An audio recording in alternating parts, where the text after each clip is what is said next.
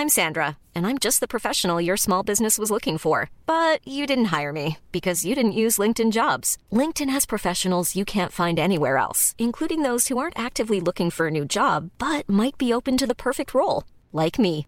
In a given month, over 70% of LinkedIn users don't visit other leading job sites. So if you're not looking on LinkedIn, you'll miss out on great candidates like Sandra. Start hiring professionals like a professional. Post your free job on linkedin.com/people today. This Mother's Day, celebrate the extraordinary women in your life with a heartfelt gift from Blue Nile. Whether it's for your mom, a mother figure, or yourself as a mom, find that perfect piece to express your love and appreciation. Explore Blue Nile's exquisite pearls and mesmerizing gemstones that she's sure to love. Enjoy fast shipping options like guaranteed free shipping and returns. Make this Mother's Day unforgettable with a piece from Blue Nile. Right now, get up to 50% off at BlueNile.com. That's BlueNile.com.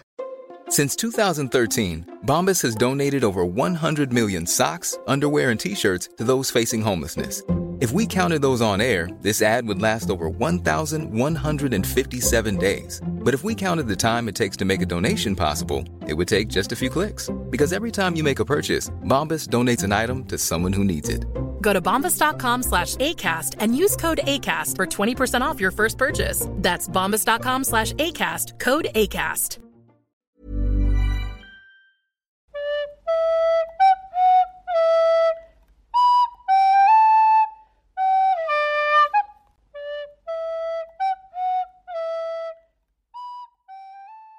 Hi und herzlich willkommen zurück zu unserem Podcast Auf ein Butterbier. Unser Podcast bedeutet der Podcast von Stefan und mir und ich bin Nadine. Und ich bin Stefan, hallo. Wir sind schon bei Kapitel 8. Ich sage es jedes Mal gleich bei jeder Folge. Wir sind schon äh, jetzt bei Kapitel so und so angelangt. Es ist aber tatsächlich schon Kapitel 8, die Flucht der fetten Dame, also das achte Kapitel des dritten Buchs. Ja, und da muss man ja eigentlich direkt schon mal ansetzen bei dem Titel vom Kapitel, dass ähm, man das vielleicht heute auch nicht mehr so schreiben würde. Ja. Es ist ja schon, also ich meine, es ist eine Dame, die in einem Bild hängt. Jetzt ihr Körpergewicht ist ja jetzt nicht wirklich das Interessante an ihr, sondern eher, dass sie ja das, das Passwort für die Gryffindors, ähm, also oder generell als, als, als Türsteher quasi für den Turm der Gryffindors fungiert. Oder dass sie halt einfach eine, eine, eine Frau ist, die in einem Gemälde lebt. Also das sind ja viel interessantere Sachen als jetzt ihr Körpergewicht. Ich finde es da schon so ein bisschen veraltet und jetzt direkt richtig schön in das Kapitel reinzugehen und direkt ein bisschen äh, die, den Harry Potter-Liebling hier so vom Kopf zu stoßen. Aber ich glaube, dass die meisten das mittlerweile sicherlich auch so sehen. Ich ähm, finde das auch unpassend und insgesamt in den Büchern ähm, finde ich, wird Übergewicht, sagt man das so, mehr Gewicht, mehr Gewicht auch oft bei Personen eingesetzt, die sowieso eher ja. negativ behaftet sind, beziehungsweise in dem Fall ja eigentlich mich da- nicht. Ja? Ja, äh, man, man denkt direkt an die Dursleys auch, ne? Genau. Die ja auch genau von vornherein so besprochen werden, dass die halt, denen geht's gut, im Gegensatz zu Harry, der natürlich auch total abgemagert ist. Das ist natürlich bei den Dursleys und bei Harry ein Stilmittel, dass auf der einen Seite dieser Wohlstand, dieser Mittelklasse-Wohlstand ist und auf der anderen Seite einfach, ja, gezeigt werden soll, wie schlecht sie dann ähm, im Gegensatz zu ihnen oder zu ihrem Sohn dann ihren Neffen behandeln. Es wird schon sehr deutlich gemacht und da ist es ein Stilmittel. Hier bei, äh, dem, bei dem Namen von der Dame oder bei der Beschreibung von der Dame ist es halt kein Stilmittel, würde ich sagen. Ich glaube, das sollte, äh, ich sag mal, ein lustiger Name sein, aber letztendlich Ja. ist es ja ausschließlich abwertend. Ne? Also man hätte sie auch Ja, die, also- die schicke Dame oder die strenge Dame oder was auch immer, man hätte das anders äh, benennen können. Ähm, oh, ich habe einen kurzen Einwurf, wenn wir über dieses Ja. Thema sprechen. Ähm, alle, die sich an sich für ähm, so ein Thema interessieren, die könnten sich den Podcast über Curvy mal ähm, anhören. Da geht es nämlich genau um solche Themen. Fat-Shaming, Fat Acceptance und so. Also nur so ein Tipp. Super. Ähm, ja, ich weiß jetzt gar nicht mal, wo wir waren. Deswegen würde ich sagen, wir steigen direkt in äh, das Kapitel hinein vom dritten Buch, achtes Kapitel. Und ah, wir, wir ziehen so am Anfang von diesem Kapitel erstmal so ein kleines Resümee, wie die Kurse jetzt sich weiterentwickelt haben, wie die jetzt in den nächsten Monaten voranschreiten. Wir werden dann ja vor allem in diesem Kapitel im Oktober stattfinden. Das heißt, wir, wir überspringen jetzt so wahrscheinlich gut zwei Monate, oder? Ja, einen auf jeden Fall, wenn wir im Oktober sind. Mhm. Ja, und äh, natürlich alle lieben Verteidigung gegen die dunklen Künste, bis auf Draco, der, der mag es, der mag halt, ja, Lupinig, weil er äh, anscheinend aussieht wie Dobby von den Klamotten her. Da fragt man sich natürlich auch, was der Dobbinger so macht, ne? Den hat man ja jetzt auch seit seiner grandiosen Befreiung äh, nicht mehr, nicht mehr mhm. wahrnehmen oder nicht mehr gehört, gesehen, nichts mitbekommen. Und äh, das wäre natürlich auch interessant mal zu sehen, wie der so seine Freizeit jetzt gestaltet oder sein Leben, weil er hat ja jetzt eigentlich durchgehend Freizeit. Und äh, ja, das äh, werden wir bestimmt irgendwann auch nochmal drauf zurückkommen. Ich denke nicht, dass Dobby für immer vor uns verborgen bleibt, weil er verbindet ja mit Harry Potter dann schon noch irgendetwas, zumindest seine Freiheit. Und deswegen wird er wahrscheinlich auch nochmal auftauchen. Trotzdem ist mir das dann erstmal so in den Kopf gekommen, dass ich sehr gespannt bin, was er jetzt so macht. Sollte das jemals aufgeklärt werden? Ja, also Nadine, ich weiß, du möchtest hier nicht spoilern und so, aber so manchmal sind deine deine neutralen Kommentare dann äh, zu meinen Vermutungen oder zu meinen Anregungen ja, also ich, wir werden Dobby noch sehen. Da bin ich fest von überzeugt. Also ich sitze hier Jetzt nur guckt und Nadine lächle. einfach nur noch an. Mhm. Ja, also Nadine, Nadine bewegt sich überhaupt nicht. Sie, sie lächelt einfach nur, guckt und wartet, bis ich mich hier irgendwie ins Verderben rede. Na gut, dann ähm, ist das halt so. Snape fand die ganze Angelegenheit mit den Verteidigungen gegen die dunklen Künste und dem Irrwicht und vor allem halt mit Nevilles großer Angst, nämlich vor Snape und der Auflösung durch die Klamotten der Großmutter fand er nicht so gut. Wer hätte es gedacht? Snape kann nicht so richtig über sich selbst lachen. Nee, absoluter Schocker. Und ähm, es wird ja dann auch beschrieben, dass Neville dann weiter oder noch stärker drangsaliert wird. Und oh, es ist einfach unmenschlich. Es regt mich auf. Ich weiß, es ist ein Buch und diese Figuren gibt es nicht, aber ich finde es so schlimm. Ah, weil, ich meine, ich weiß nicht, ob ich das schon mal erwähnt habe, ob ihr das alle wisst. Also ich liebe ja Neville. Oh, wirklich? Ja, ich, ja, ja, tatsächlich. Oh. Habe ich mich sehr, sehr gut nee, zurückgehalten. Das, nee, das hast du noch nie. Wie, mhm. Wieso? Mhm. Warum? Was, was hat Neville? Hat Neville irgendwie Special Features oder ist das nur diese reine, ähm, dieses reine Kümmeraspekt mhm. und der berührt mein äh, Herz, weil der so, so tollpatschig ist. Ja, und das tut mhm. mir so leid. Und ich finde das jetzt wirklich einfach nur schrecklich und es ist wieder richtig schrecklich von, von Snape, aber ich habe da auch nichts anderes erwartet. aber ich kenne natürlich auch dieses aber, Kapitel schon. Aber krass, also ich hätte jetzt nicht gedacht, dass, äh, dass Neville eine deiner nee, Lieblingsfiguren ne? ist. Mhm. Nee, ich hätte eher so auf Draco vermutet, mhm. aber okay. Ja. Das ähm, ich weiß, ich bin, muss ich jetzt erstmal für mich ordnen ja. und gucken, wie ich damit jetzt umgehe. Ja, ich bin einfach so nee, schwer ich, zu, ich bin so schwer zu durchschauen. Man weiß einfach bei ja. mir nicht, was kommt. Ich bin eine Wundertüte. ja, hast du ja auch noch nicht erwähnt gehabt. Deswegen, ne? ja, ja. Also deswegen. Mhm. Wir sind jetzt zwar schon ja, beim dritten Buch, aber das okay. Ja. ja. Ist eine, ist eine Neuerung. Muss ich mich erstmal drauf einstellen. Ich hoffe, das klappt jetzt gut in diesem Kapitel. Mhm. Ja, wir erfahren also so ein ganz bisschen was über den Unterricht Verteidigung gegen die dunklen Künste. Wir lernen zwei neue magische Wesen kennen. Stimmt, ja. Genau. Die übrigens ähm, gar nicht mal so niedrig einge, äh, eingestuft wurden. Ich habe das nachgesehen im Fantastische Tierwesen und wo sie zu finden sind. Ähm, die Rotkappen gehen noch, aber die Kappas sind schon, schon echt recht gefährlich. Äh, japanischer Wasserdämon habe ich mir noch auf, aufgeschrieben. Und äh, merkwürdiges Detail: Man kann ihn bezwingen, indem man in eine Gurke seinen Namen einritzt und diese Gurke dahin wirft. Aber ich frage mich jetzt gerade, wo ich das aus meinen Notizen ablese, habe ich das wirklich korrekt gelesen? Ist es so weird, wie, wie ich es jetzt hier gerade stehen habe? Oder habe ich das ist irgendwie einfach falsch aufgeschrieben. Ich werde euch auf dem Laufenden halten und werde das Ganze noch aufklären. Ist ja klar. Ja, was mir da so ein bisschen auffällt, ist natürlich auch, dass sich Verteidigung der dunklen Künste, so wie Lupin das unterrichtet, gar nicht mal so krass abgrenzt von, ähm, von Pflege von der magischen Geschöpfe, Weil im Grunde genommen, okay, auf der einen Seite hat man die Bekämpfung von magischen Wesen, die natürlich auch eher ein bisschen feindlich gesinnt sind. Ne?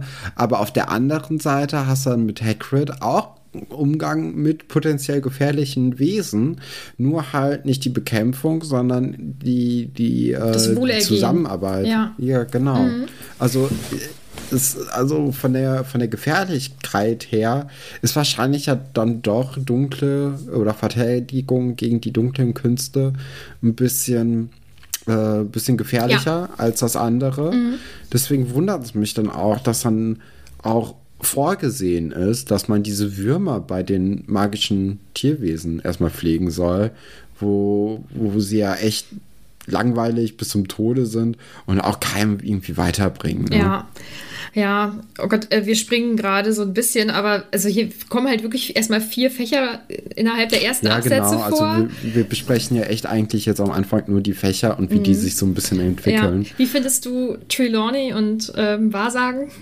Ja, ich, ich hab da, ich hätte ja immer noch großen Bock da drauf, aber Harry findet das natürlich ganz, ganz schrecklich. Und äh, der verabscheudet ja dann auch irgendwann diesen Unterricht. Und äh, die einzigen, die das so wirklich, die da drin aufgingen, sind äh, Pavati und äh, Lavender. Ja, in meinem Kopf sage ich immer Lavender, aber ich glaube, es ist eigentlich Lavender. Aber es wird für immer Lavender, so bleiben. Ja. Ich, bleib, ich sag Lavender, ist mir egal. Ist auch ein schöner Name. Also so ist nicht, aber äh, Lavender ist dann wahrscheinlich die richtige, okay, muss ich mir merken. Ja, also die, die sind dann ja auch richtig äh, die, die sind richtig von diesem Fach eingenommen und die verbringen dann ja auch ihre Freizeit oder ihre Pausen teilweise bei Trelawney, um irgendwie, ja, da noch ein bisschen mehr zu sehen. Ich glaube, die sind auch vielleicht so ein bisschen abergläubischer, so stelle ich mir das vor, dass sie dann sehr, äh, sehr anfällig einfach dafür sind. Nicht unbedingt, dass sie dieses Auge dafür haben, wie das ja besprochen wurde, sondern vielleicht sind sie auch einfach nur ja, so begeistert von dieser Mystik, die dahinter ist, diesem, diesem Mysterium und dann auch dieser, äh, so, ich meine, du und ich, wir lieben ja so ein bisschen, ein bisschen Gossip und so. Und man, man mag das ja richtig, wenn man irgendwie Informationen hat, die andere nicht haben. Mhm. Und ich glaube, da ist das vielleicht das, auch so ein bisschen, genau. dass man sich so vorstellt, oh, ich weiß mehr als die anderen. Mhm. Ich, ich habe jetzt die Weisheit mit Löffeln gegessen und ihr könnt mir jetzt gar nichts mehr. Ich, ich, ich ja, das, das denke ich vor allem. Also ich denke, dass denen das auch Spaß macht und dass die Trelawney auch einfach cool finden. Aber ich glaube, es ist wirklich vor allem, dass sie dann das Gefühl haben, sie wüssten viel mehr und irgendwie sind sie dann ja überlegen auf eine bestimmte ja. Art. Ja, ich glaube, das finden die echt schon gut. Ja, wer eher unterlegen ist, ist Hagrid. Ja, ja, der hat so ein bisschen ähm, nach dieser ersten Stunde den Praxisbezug und sein Selbstvertrauen verloren. Absolut. Also es wird jetzt wirklich nur noch dieses stumpfe Bücherlesen, mäßige Unterricht gemacht mit dann diesen Würmern, die auch keinen weiterbringen. Also die, die sind, die sind wichtig, weil der Schleim wird für Zaubertränke genutzt, aber das musst du, glaube ich, nicht lernen, sondern du stoppst da einfach Salat in deren Gehege und dann leben die. So. Ja, und, ist so ein bisschen wie so eine Ameise wahrscheinlich. Ja, ne? ich glaube, ich wahrscheinlich Oder langweiliger. Wie ja, wie ein Wurm. Ja. Und ähm, also für Hagrid tut mir das total leid, aber es ist vor allen Dingen natürlich doof für die SchülerInnen, die dieses Fach gewählt haben, um ja den Umgang mit magischen Tierwesen zu lernen lernen und dann eigentlich so wie die Flubberwürmer vor sich hin dümpeln. Ja, ich habe hier noch eine Frage ähm, in Bezug auf Verteidigung gegen die dunklen Künste. Und zwar habe ich mir unter diesem Namen was ganz anderes vorgestellt als das, was da jetzt unterrichtet wird. Nämlich, dass man irgendwie vielleicht auch so, ein, so eine geschichtliche Aufarbeitung von der Zeit durchnimmt, in der Voldemort äh, mit, mit seiner Untertanen versucht hat, irgendwie die, die Welt zu übernehmen. Aber auch natürlich, wie man sich gegen eine potenzielle Gefahr wehren kann. Und ähm, also eher so wie diese eine Folge oder Folge Folge. Wie dieses eine Kapitel, wo Snape und Locker dieses Duellieren gemacht haben mhm. und ähm, dass man da halt sich wirklich verteidigen kann. Natürlich ist auch, wenn, äh, wenn Tiere irgendwie eine Gefahr darstellen, sollte man sich gegen die auch verteidigen können. Aber ich finde, das passt dann auch eher in Pflege der magischen Geschöpfe und weniger in diesen äh, Kampf gegen die dunkle Mächte. Ähm, ich finde nicht, dass das in ähm, Pflege magischer Geschöpfe reinpasst. Ich weiß aber, was du meinst. Und ich glaube, da musst du ein bisschen noch warten. Vielleicht, was so passiert. Ähm, was wollte ich noch sagen? Ich wollte dazu irgendwas Wichtiges noch sagen, aber da habe ich jetzt selber meinen eigenen Gedanken vergessen. Das ist dann so. Vielleicht kommt er ja wieder, dann kannst du es ja einfach reinwerfen. Ich muss mir die Folge im Nachgang anhören und dann kann ich nächste Folge sagen, was wollte ich noch dazu sagen. Alles klar. ja, große Freude macht sich dann auch endlich wieder in Hogwarts breit, denn die Quidditch-Saison steht vor den, Ja. vor den Toren. Da haben wir ein großes Hossa drauf. Ne? Ja. Also wir freuen uns alle richtig, richtig gerne. Endlich wieder Action. Ich muss sagen, in den Filmen ist es eindeutig unterhaltsamer als in den Büchern. Ich, also sicherlich, wenn du dort als Zuschauerin stehen würdest, dann ähm, alleine dieses Mitfiebern für sein Team, so, ne, das natürlich, und dann ist das ein spannender, schneller Sport, aber ähm, zum Lesen ist das auch schwierig. Ja, das, ist, das ist ja unser ja, ja. Problem damit. Nicht, dass äh, der Sport an sich irgendwie Banane ist. Ein bisschen Banane wahrscheinlich schon, aber äh, eher, dass es zum Lesen einfach nicht aufregend ist. Nee. Nee, ist es echt nicht. Das, äh, ja, mich graut auch schon davor, wenn es jetzt irgendwie nochmal so ein Kapitel gibt, wo dann so fast nur so ein Spiel beschrieben wird. Und ich sehe schon kommen, ich sehe wahrscheinlich zwei von diesen Kapiteln kommen. Ist ja irgendwie bisher, glaube ich, immer so gewesen, dass es so zwei von diesen Spielen gibt. Ein Spiel, wo irgendwie so ein relativ normales Spiel ist und eins, wo irgendwas passiert. So, das ist so. Ich finde, die Harry Potter Bücher haben bisher echt so einen, so einen sehr, sehr strengen Verlaufsplan, was passiert. So Ankerpunkte, damit die Kinder sich halt auch wieder dran erinnern, was das eigentlich für Bücher sind, die sie da lesen. Äh, macht natürlich Sinn. Ich bin mal gespannt, wie sich das vielleicht dann in den späteren Büchern, wo die dann auch eine erwachsenere Zielgruppe bekommen, wie sich das dann ähm, ja abweichend irgendwie darstellt. Ja. Thema wiederkehrend. Ähm, wir sind ja jetzt auch gleich wieder dann bei Halloween. Und im ersten Buch kam ja der Troll Ja, an genau. Halloween und im zweiten Buch ähm, war die Todestagsfeier mit der Schrift dann am Ende an der Wand. Also es ist schon, es ist schon wiederkehrend. Ob das später so ist, das werden wir dann sehen, wenn wir gemeinsam diese Bücher zum ersten Mal erleben. ähm, aber was, Ja. was jetzt ganz cool ist im Zusammenhang mit Quidditch, finde ich, ist Oliver Wood. Den witzig. Man merkt einfach, das ist seins. Also es gibt ja so Leute, die haben diese eine Leidenschaft und da gehen die zu 100% drin auf. Und ich finde, das ist bei ihm so. Ich glaube, er wäre ein guter Slytherin auch geworden, weil er wirklich sehr ehrgeizig ist. Finde ich ähm, ganz cool. Und ich finde, bei ihm ist das einfach irgendwie noch so ein bisschen nett, lustig dargestellt, ähm, wie viel er da so reingibt. Ja, ich finde dann auch, achso, nee, was vielleicht auch noch ganz interessant ist, er sagt dann ja, dass die jetzt schon jahrelang eben die äh, Meisterschaft nicht mehr gewonnen haben. Das bedeutet auch, dass Charlie Weasley, der ältere Bruder von Ron und den anderen, der bisher nur namentlich, glaube ich, mal erwähnt wurde, der war ja auch ein Sucherass und so ein Top-Quidditch-Spieler und ganz großartig und gehypt und alles. Das bedeutet aber, dass er nie den ähm, Hauspokal gewonnen hat. Ich weiß nicht, ob das irgendjemandem... Ist das so? Ja. Ob das irgendjemandem Okay. schon mal aufgefallen ist. Ach, nicht den Hauspokal, den ähm, Quidditch-Pokal. Ja, und dann finde ich es irgendwie ganz nett, dass Fred und George das noch einwerfen. Das ist zwar auch mit dem Augenzwinkern, aber ich finde, man liest schon raus, dass die Oliver Wood auch mögen. So. Ja, der, der hat richtig Torschusspanik, ne? Also der, Ja. der möchte jetzt sein letztes Jahr endlich diesen Pokal gewinnen. Kostet es, was es wolle, schon fast. Also ich bin auch gespannt, ob da vielleicht auch der ein oder andere Trick angewandt wird. Wobei wahrscheinlich nicht. Das sind ja die Gryffindors. Die werden wahrscheinlich so ein bisschen wie der, wie der weiße Ritter dargestellt, dass die ja keinen Dreck am Stecken haben und dann nicht irgendwie die Besen verhexen von den, von den Gegnern, damit da irgendwie die, die so gewinnen. Sondern ich glaube, die wollen das alles hier fair sportlich lösen. Bin ich natürlich auch gespannt, Ja. ob das dann endlich in Erfüllung geht für den lieben Oliver. Das werden wir dann sehen. Ja, dann kommt es zu einer unangenehmen Situation im Gemeinschaftsraum und ich muss sagen, da gibt es nur Verlierer an dieser Situation. Also es sind alle irgendwie arm dran und alle tun mir leid. Ich finde es ganz schlimm. Nicht so schlimm wie das Hagrid-Kapitel. Na, da bin ich aber beruhigt, du. Ja, und zwar äh, sitzen ja alle dann gemeinsam im Gemeinschaftsraum und es geht so ein bisschen dann um Hogsmeade und Harry kann nicht mit und das ist ja alles ganz furchtbar. Und ähm, plötzlich wird Ron, Schrägstrich Kretze, seine Ratte eben von Krummbein attackiert. Und ähm, Krummbein rennt der Ratte hinterher und alle sind ganz aufgeregt und Kretze versteckt sich und äh, Ron wird natürlich super emotional und auch aufbrausend. Und ähm, ich hatte ja in dem vorherigen Kapitel dann mal kritisiert, dass Hermine sich das Tier zugelegt hat und dass ich das nicht gut finde, wie sie da auf Ron eingeht. Das finde ich auch immer noch so. Jetzt ist es aber so, jetzt hat sie ja dieses Tier. Also sie hat es und sie liebt es und für sie ist es natürlich auch ganz schrecklich irgendwie. Also es ist für beide einfach schlimm. Ron, weil sein Haustier ge gejagt wird, was er ja immer ja. so kleinredet und ja, und es ist ja, nur eine, ist ja nur eine Ratte und es ist ja nur dieses und jenes. Das macht man meiner Meinung nach oft, wenn man wenn man meint, das sind jetzt keine coolen Sachen oder ich darf das jetzt nicht zeigen, wie sehr mir das am Herzen liegt, wie auch immer.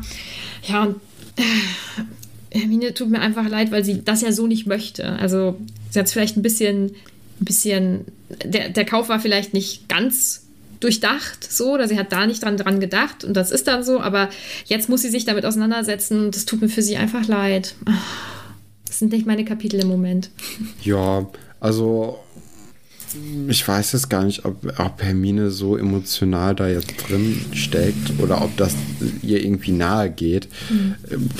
Weiß ich nicht. Also ich glaube, die, die, die ist immer noch sehr in Krummbein verliebt ja. und das halt auch äh, ja, halbwegs zurecht. So ist ihr, ist ihr Haustier. Genau. Sie mag es, sie, sie fühlt sich irgendwie mit dem verbunden.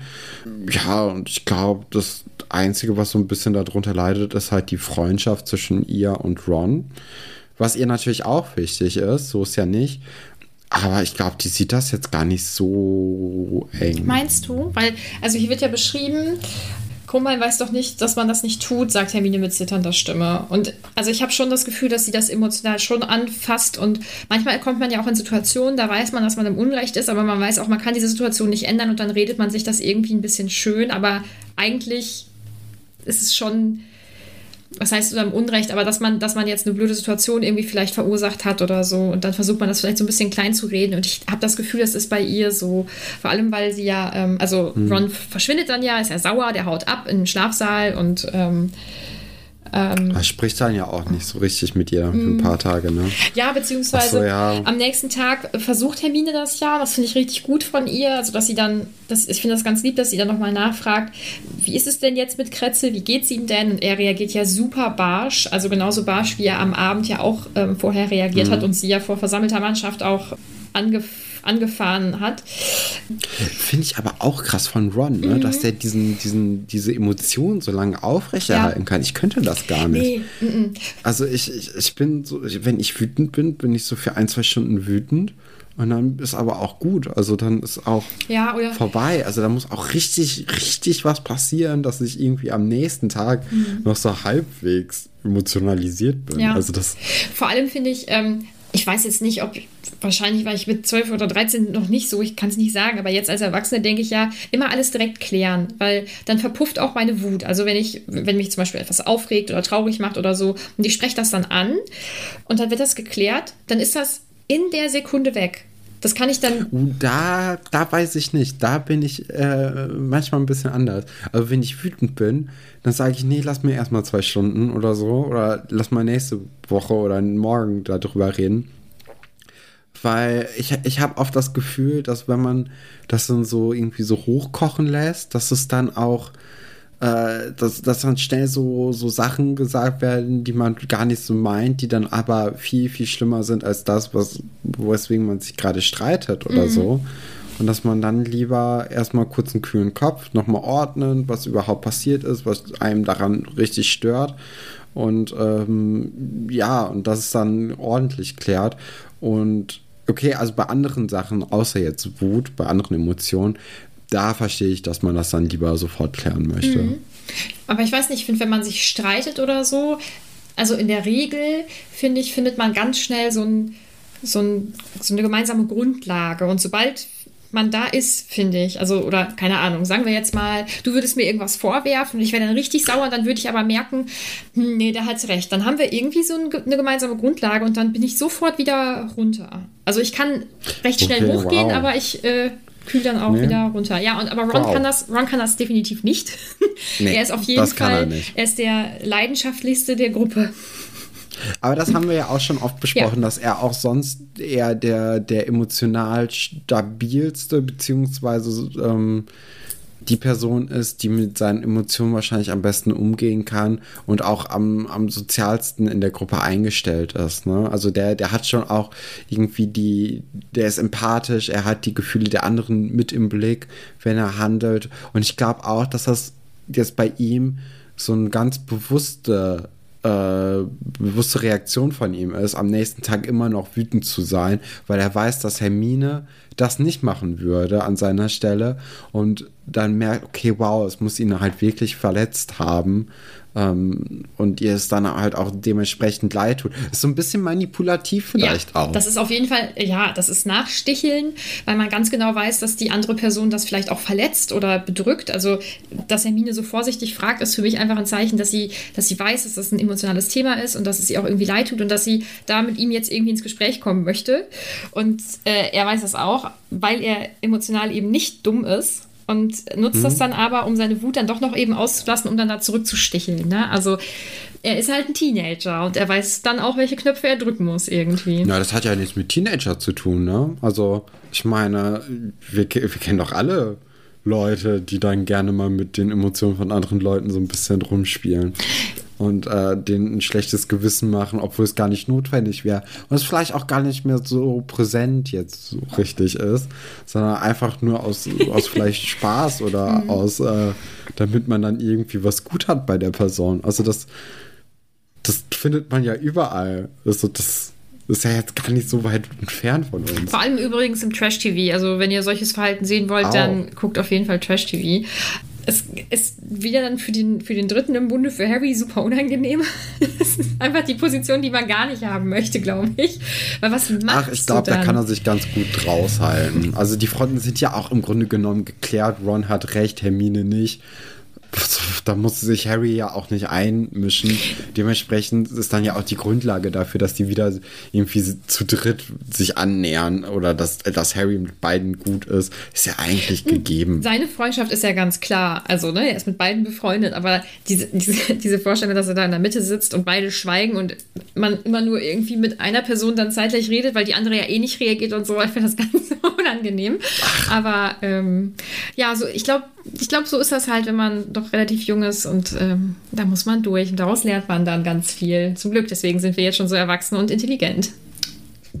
mhm. Ja, kommen wir zum 16. Oktober. Mhm. Der 16. Oktober wird natürlich deswegen genannt, weil an diesem Tag passiert ist. Harry ist eigentlich in der Reihe vor McGonagalls Unterricht und wartet, dass der Raum aufgeschlossen ist. Das kennt man natürlich auch noch aus den Schulzeiten. Und ähm, da bemerkt er dann aber, dass in dem vorderen Teil der Schlange, was ich auch sehr interessant finde, dass die in der Schlange stehen. Aber das, das ist ja. Aber ich meine, die stehen ja auch für einen Bus in der Schlange. Das macht man ja in Deutschland auch nicht, weil wir unzivilisiert sind. Oh, habe ich mal davon erzählt, wie wir im Bus immer eingestiegen sind? Nee. So, wenn man, wenn man bei uns in den Schulbus, also es war halt ein Privatbus, mhm. ne, privater Schulbus, das heißt nur Kinder aus der, der Klasse oder aus der Schule. Dann war das so, die ganzen Fünfklässler und Sechsklässlerinnen, die standen alle ähm, natürlich vorne und je nach Alter ging das so ein bisschen nach hinten. Mhm. Dann kam der Bus vorgefahren und dann kommen auf einmal die großen oh. Leute und schieben alle und mit den Ellbogen machen sich so richtig Platz, nehmen so zwei Kinder mit einem Arm, schieben die weg drücken sich so nach vorne, alle mit den Schultaschen natürlich auch im Gesicht von den anderen. Gerade wenn man größer ist, hat man schnell, oder wenn man kleiner ist, hat man schnell so einen Schulranzen im Gesicht. Und dann kriegt man links und rechts ein. und dann muss man natürlich auch als kleines Kind da so richtig kämpfen, um reinzukommen. Also es war immer so, so, ein kleiner, kleiner Kampf und ein kleiner. Ähm, ja, ein kleines Kräftemessen. Der Horror. Äh, wer als erstes in den Bus kann, damit man sich dann an irgendeinen Platz setzen kann, der sowieso frei gewesen wäre. Bis natürlich äh, die hinteren Plätze, die waren reserviert ja. ab Klasse 9. Ja, klar. So, das, so war das ja, halt. Uh, deswegen, ich bin froh, dass ich ein Fahrradkind war. Das wäre für mich jeden Morgen der Horror gewesen. Ich habe gute Geschichten, aber die habe ich auch ganz, ganz oft schon bei, bei Alberts Urenkel, glaube ich, erzählt. Genau. Ja, kommen wir wieder zurück. Wir sind da in dieser Schlange und äh, Lavender und Pavati reden mit Dean und äh, Seamus. Und sie sehen jetzt hier ein Zeichen dafür, dass Trelawney äh, recht hat, dass sie diese Fähigkeit der Zukunftsvorhersage besitzt.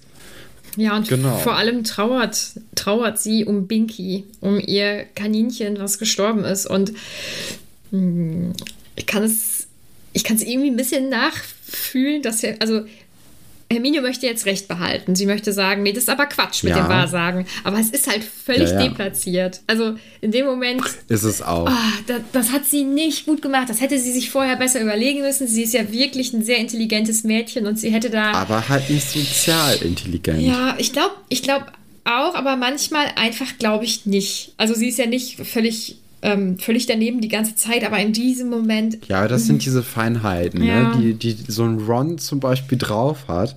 Sie hat sie halt überhaupt nicht drauf. Aber wenn jetzt so diese Vorhersage sich so sehr ähm, abweicht von dem, was Trelawney eigentlich gesagt hat, ne? Also wir erinnern uns, dass Lavender oder ähm, ja doch, Lavender sich vor rothaarigen Leuten in Acht nehmen sollte. Und am Ende ist es halt so, dass ein Fuchs ihr Kaninchen gerissen hat. Und der Fuchs ist dann halt diese rothaarige Person. War sie das oder war das Pavati? Ich glaube Lavender. Ach so, okay. Ja. Ja. Ja, Bin mir aber jetzt auch gar nicht so sicher, das könnte auch anders sein. Mhm. Aber also wenn wir da schon angekommen sind, dass äh, sie sich vor rothaarigen Leuten in Acht nehmen soll und es jetzt ein Fuchs war, dann ist natürlich auch sehr stark zu bezweifeln, dass Harry sterben wird irgendwann. Wahrscheinlich könnte es ja eher sein, dass Harry jemanden tötet. Das würde ich eher sehen. Das wird ihm auch mal so eine ganz andere Richtung geben, diesem Buch. Fändest du das gut? Ich glaube, ich fände es gut. Ich glaube nicht, dass es passieren wird, weil es ja immer noch mit dem dritten Band eher ein Kinderbuch ist. Hm. Ja, das werden wir dann sehen. Ähm, Ron weiß dann natürlich auch wieder ganz genau, was er sagen muss, nämlich dass, dass sie sich gar nicht wundern soll, weil Harry, äh, weil Hermine sich ja sowieso nicht für die Haustiere von anderen äh, Kindern oder anderen Leuten interessiert. Also er weiß wirklich ah, ganz doch genau. Mal Salz ja, nochmal absolut. Die, ah, mhm. ich, ich muss ja sagen, ich mag das. ich, ich glaube, ich, ich bin da auch ganz gut da drin. wenn irgendwie, wenn ich Streit mit jemandem habe und ich weiß, ich bin im Recht und ich kriege Leute damit dann irgendwie nochmal so ein, so ein bisschen den schlechtes Gefühl mitgeben, dann mache ich das auch, glaube ich, ganz gerne. Nochmal schön in die Wunde rein. Mhm. Sehr gut. Ja, dann sprechen wir über noch ein anderes Fach. Das hatte ich jetzt gerade gar nicht mehr so ganz aktuell auf dem Schirm. Und zwar, ähm, naja, wir sprechen nicht über das Fach, es kommt so ein ganz bisschen vor. Und zwar Verwandlung von McGonagall. Und die ist ja echt eine gute. Und Nevils Oma übrigens auch, dass sie ganz genau wusste, dass er den, dass er den Wisch sowieso verlieren wird. Dann schickt sie es schon mal hin. Finde ich, hat sie gut gelöst. Hm, naja, weiß ich nicht. Also, Neville ist ja jetzt auch 13. Mhm.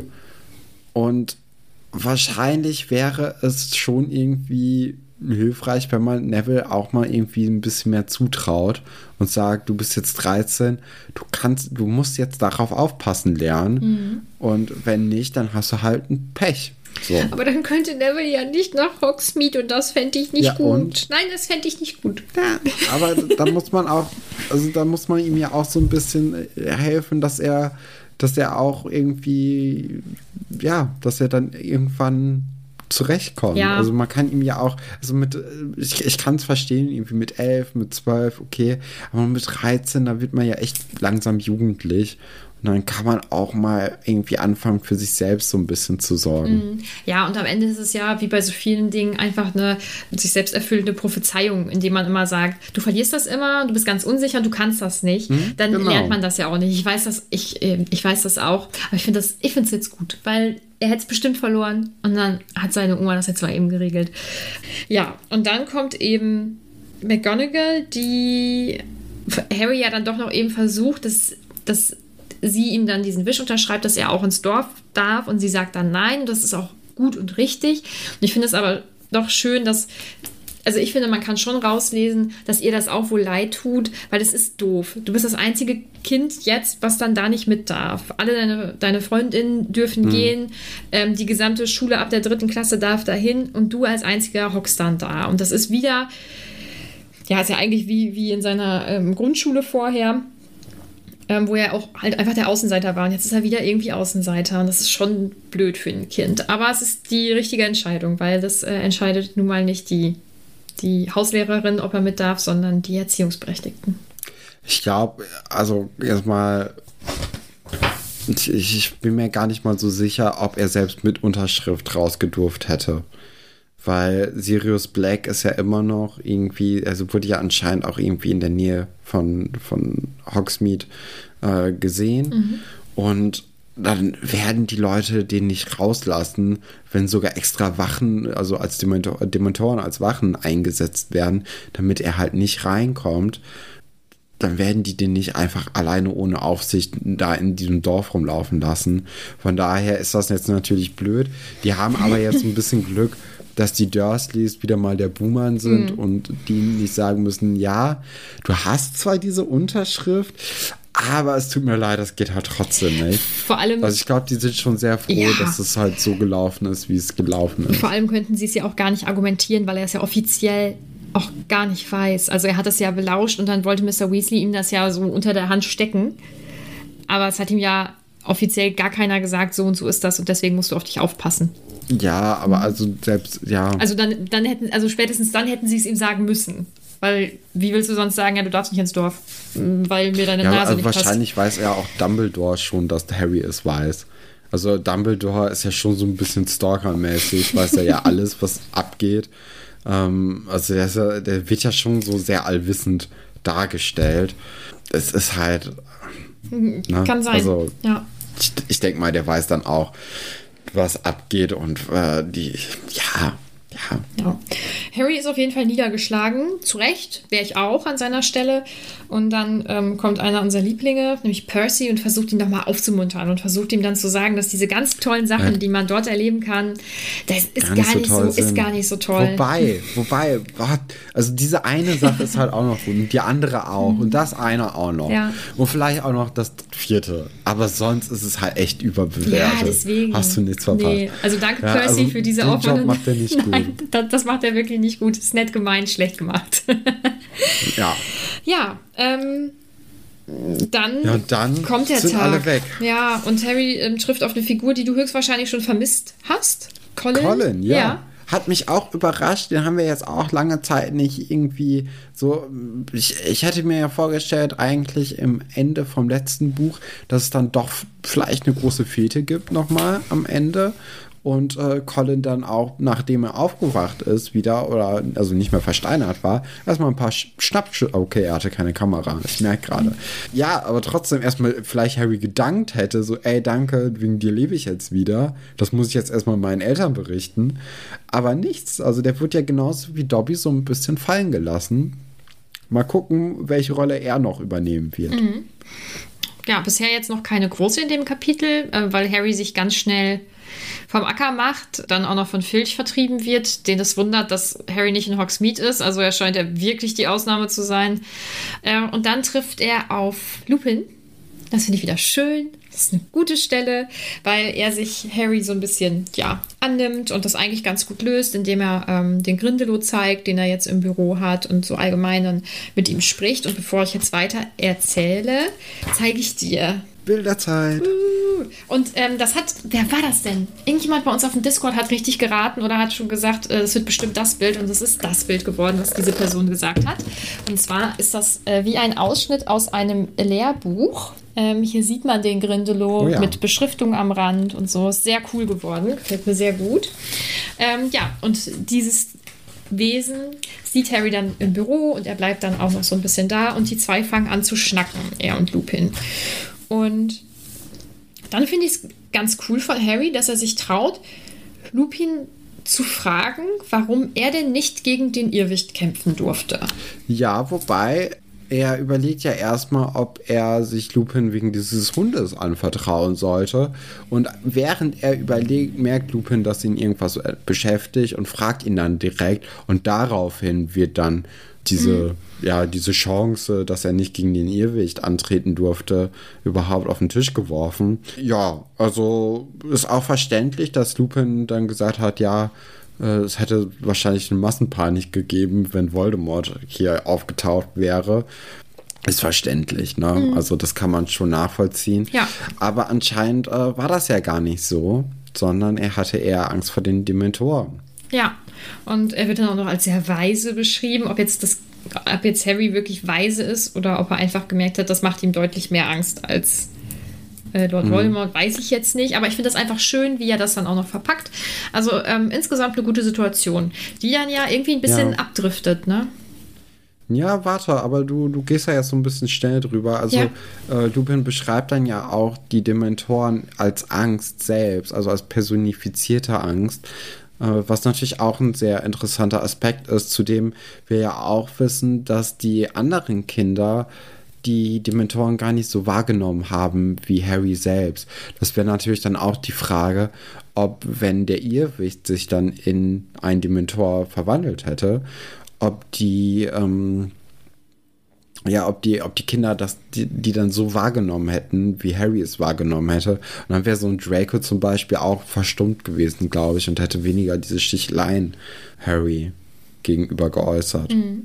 Ja, also Harry reagiert ja auf jeden Fall schon sehr stark drauf, aber in unterschiedlichen Abstufungen fühlt das ja jeder so, nur eben nicht so stark wie ja, Harry das fühlt. Genau. Aber wenn, wenn jeder das dann halt so fühlen würde wie mhm. Harry, in der Intensität, dann ist das ja schon mal, also das ist ja eine ganz bedrohliche Situation mhm. damals gewesen im Zug. Ja, auf jeden Fall. Ja, was dann passiert ja, dann ist. Dann kommt Snape. Ja, genau, dann kommt Snape. Was denkst du über diese Situation?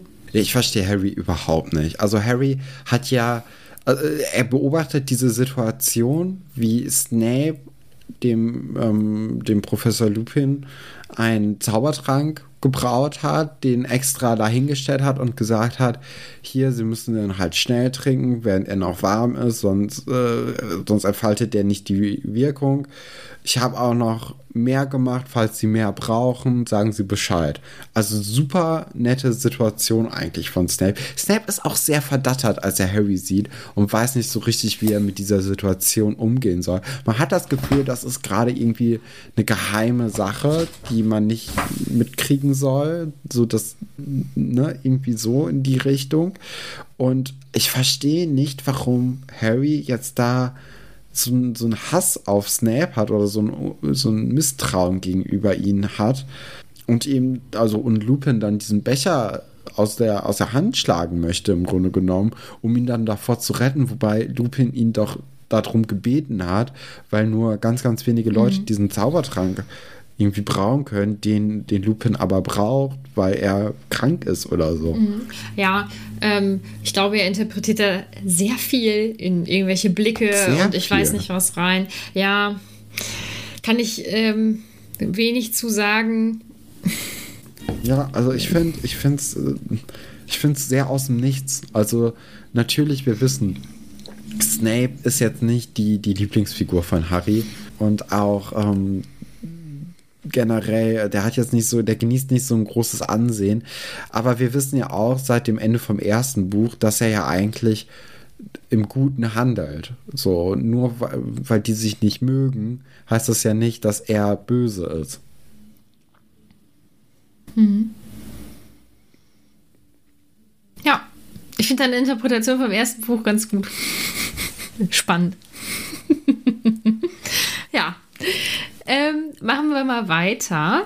Jetzt kommt eigentlich nur noch eine kleine liebe Geste von Ron und Hermine, die Harry nämlich äh, ganz viele Süßigkeiten mitgebracht haben. Und ist es dir dann aufgefallen, was dann erwähnt wird? Das Butterbier, das wird zum ersten Mal erwähnt. Das Butterbier, ja, habe ich mir hier aufgeschrieben. Mhm. Das erste Mal wird Butterbier erwähnt, ja, ja. ja. Hast, du, hast du dir nicht aufgeschrieben, oder? Doch, habe ich. Achso, das wirkte so sarkastisch, deswegen, ja, ich glaube dir wohl, aber. Ja, hier. Ja, ja. Und falls ihr euch wundert, warum uns das so freut, also wir heißen ja auch ein Butterbier. Ich weiß nicht, ob euch das schon mal ja, also aufgefallen also ich, ist. Ach, Nadine. Also unsere Zuhörerinnen sind doch alle kluge Köpfe. Also, Auf jeden Fall. Bitte dich. Ja. Ja, und dann, dann geht's rund. Irgendwie. Ne? Festessen, alles wunderbar und alle sind satt und müde und wollen einfach nur zurück in ihren Schlafsaal. Ja, und dann staut sich so ein bisschen die Schlange zum, zum Gryffindor-Touren. Mhm. Und als äh, man sich so ein bisschen nach vorne gekämpft hat, bemerken die Kinder, dass die Dame nicht mehr in ihrem Bild verweilt, die ja eigentlich sonst die Türsteherin ist von diesem Turm und ähm, dass dieses Bild zer, zerfetzt wurde, sehr zerschlitzt wurde und äh, dass anscheinend äh, die Dame sich dann irgendwo in andere Gemälde äh, geflüchtet hat, weil sie so unter Schock steht. Und Peeves klärt halt alle Peeves. herumstehen. Peeves, Peeves. Ja, jetzt Peeves kriegst du wieder einen auf den Deckel. Ach, Peeves äh, klärt dann alle so ein bisschen auf, was dahinter steckt. Und es kommt heraus, dass Sirius Black anscheinend versucht hat, in den Turm reinzukommen. Und äh, sie es nicht gelassen hat und er dadurch halt wütend wurde und dieses Bild zerschlitzt hat. Ist natürlich sehr interessant, ne? Wie, wie kommt Sirius Black an allen Wachen vorbei? Wie kommt er generell in Hogwarts rein? Und ähm, warum warum zerschlitzt er diesen Turm? Obwohl, das macht eigentlich Sinn, diesen, diesen, dieses Gemälde dann zu zerschlitzen, weil dann ist die Dame halt nicht da und die Kinder sind dann ohne, ohne so richtigen Schutz. Ne? Das möchte Bente übrigens von dir wissen, wie Sirius denn ins Schloss gekommen ist. Sirius Black. Ja, wir haben ja vielleicht so ein paar Geheimgänge ähm, schon angeteased bekommen durch die, die Gebrüder äh, Weasleys. Und vielleicht, Sirius Black war ja wahrscheinlich dann auch auf Hogwarts ähm, und vielleicht hat er auch irgendwie so ein paar Geheimgänge noch in Erinnerung und kann sich dann deswegen gut an diesen Wachen vorbeischlingeln. Ja, kann sein. Das Ähm, wäre vielleicht so meine, meine Vermutung. dann hat unsere liebe Niffa auch noch eine Frage, die jetzt äh, an der Stelle sehr passend ist.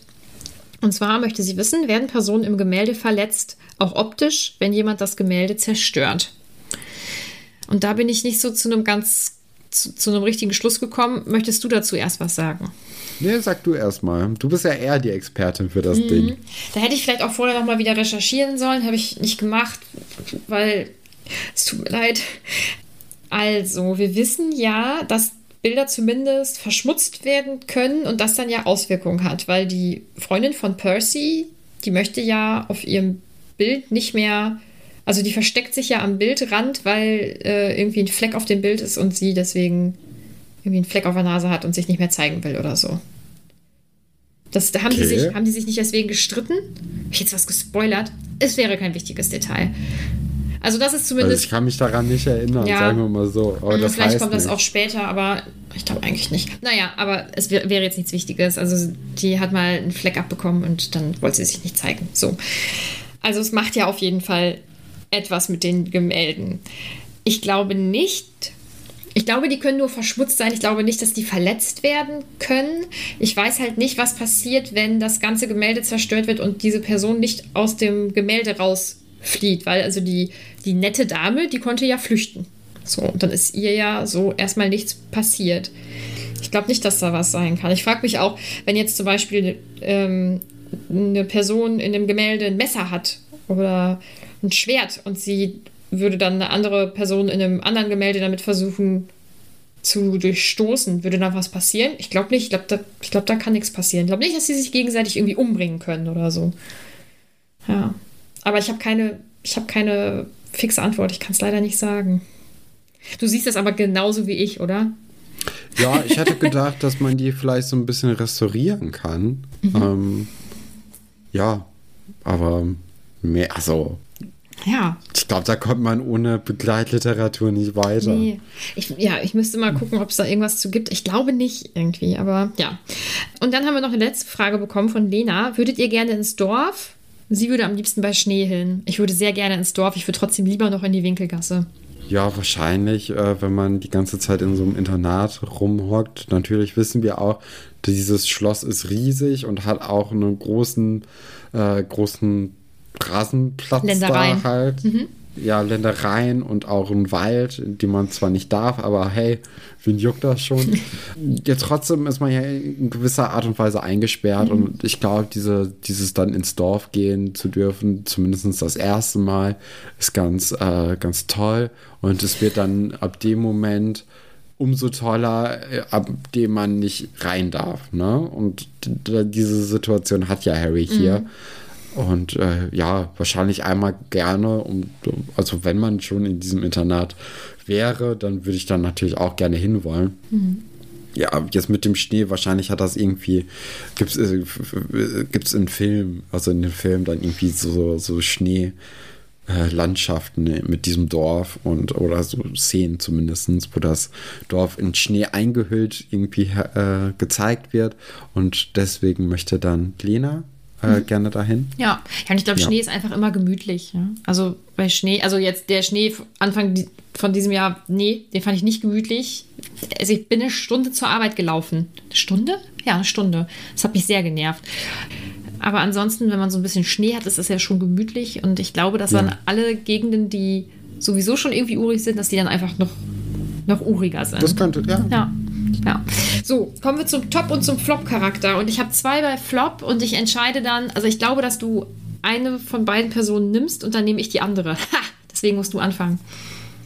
Okay, dann ähm, beim Flop habe ich Warte mal. Ich habe hier Percy stehen. Ich bin jetzt aber nicht so überzeugt von Percy, muss ich sagen. Ja. Doch, ich nehme Percy. Oh. Ja. Warum? Percy einfach, ja, weil er. Ich könnte auch gut zu Harry sagen. Das ist so ein. Es ist, es ist sehr, sehr schwer in diesem Buch, sich klar zu positionieren, wie man in dem Kapitel gut und schlecht fand. Mhm. Ich würde vielleicht so Percy und Harry sagen.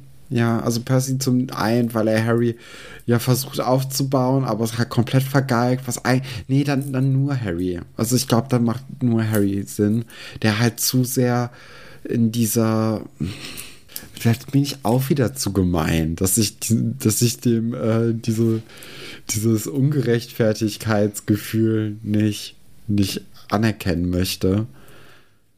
Es ist sehr schwer. Ich glaube doch, ich nehme Harry wegen Snape, weil er Snape so misstraut ohne Grund. Mhm. Ist jetzt eine sehr lange Geburt gewesen. Ja, ist ja nicht schlimm. Hm, dann äh, hätte ich mich auf eine Figur jetzt festlegen müssen. Das ist jetzt schwierig. Zwischen wen schwankst du denn? Vielleicht kann ich dir den letzten Stoß geben. Hermine und Sirius Black. Aber ich nehme Sirius Black. Oh. Weil er das Gemälde zerstört hat und irgendwie in die Schule eingedrungen ist. Was ist denn mit ihm? Das ist ein Serienmörder, den, der eine Schule einbricht. Finde ich nicht gut. Ich nehme Sirius Black. Er kommt jetzt zwar nicht ja. wirklich vor in dem Kapitel, aber ich mache jetzt den Stefan und ich nehme jetzt eine Figur, die irgendwie so ein bisschen vorkommt, aber irgendwie auch nicht. Meine beste Person ist äh, lustigerweise Hermine. Oh, mhm. Ich fand sie ganz gut. Ich fand sie gut, wie sie, äh, wie sie da doch interveniert, als Ron vorschlägt, dass man Harry ja irgendwie rausschmuggeln kann. Und ähm, dass sie dann sagt: so, nee, wir, wir hatten schon mega Ärger bekommen, als wir nur zu Hagrid gegangen sind, quasi. Also ich weiß jetzt nicht, ob sie es genau so gesagt hat, aber sie sagt so, das ist unverantwortlich, wir müssen jetzt hier, wir müssen jetzt, das sind schwierige Zeiten, wir müssen jetzt gucken, dass wir so gut wie möglich da durchkommen. Und das ist dann halt jetzt leider für dich, Harry, der Fall, dass du dann halt zu Hause bleiben musst. Mhm. Okay, gut. Ich habe dich mal wieder völlig falsch eingeschätzt. Mein Top-Charakter ist Lupin. Ich glaube, da brauche ich nicht viel zu sagen. Ich finde, der ist einfach. Ja, verstehe ich. Der auch. ist einfach ja. gut. Ja. So, dann kommen wir eigentlich schon zum nächsten Kapitel, das wir jetzt nicht besprechen. Aber ähm, das ist das Kapitel 9, bittere Niederlage. Und dann musst du jetzt deine Glaskugel rausholen und uns sagen, was im Kapitel 9 passiert. Ja, es wird eine bittere Niederlage geben. Oh, wirklich? Ja, bin ich mir relativ sicher. Mhm. Die Frage ist natürlich, auf welcher Ebene. Ich könnte mir vorstellen, dass. Oh nein, hoffentlich geht es nicht um Quidditch. Weiß ich nicht. Geht's um Quidditch? Weiß ich nicht. Kannst, kannst du kurz nicken oder. Ich sag nichts. Oh, wenn es um Quidditch geht. Ne? Dann lassen wir das einfach aus, meinst du? Nee, ja, dann, so nicht, dann treffen wir uns nächste Woche für, für Kapitel 10. Geht's um ich sag, Quidditch? Weiß ich nicht. Kann sein. Ja, das kannst du doch jetzt sagen, das spoilert doch nicht richtig.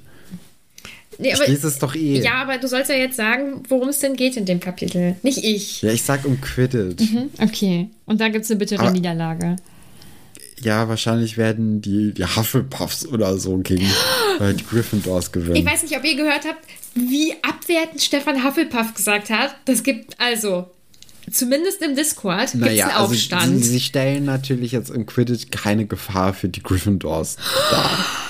Okay, wie gesagt. Genauso ist es doch bei den Aufstand Ravenclaws. Also das Einzige, was...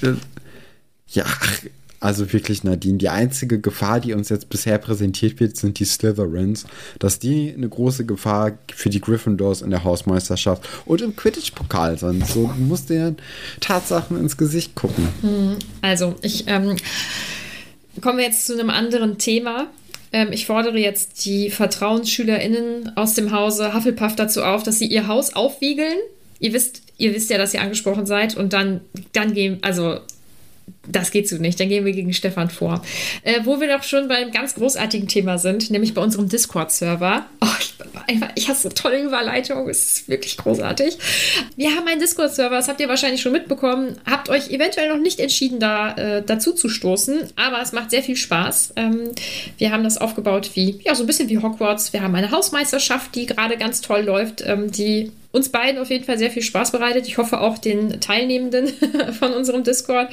Ähm, Wäre sonst blöd. Das wäre ne? wirklich ganz traurig, wenn die Hausmeisterschaft nur für uns stattfindet und nicht für die anderen. Ähm, genau, kommt da gerne dazu. Folgt uns gerne auf Instagram. Folgt uns gerne dort, wo ihr uns hört. Schreibt uns gerne eine Bewertung bei Apple Podcast. Das ähm, finde ich auch immer sehr cool. Und das war's eigentlich, oder? Dann sehen wir uns zur bitteren Niederlage nächste Woche, worum auch immer das Kapitel geht. Ja, worum auch immer. Bis dahin, viel Spaß und tschüss. Ciao.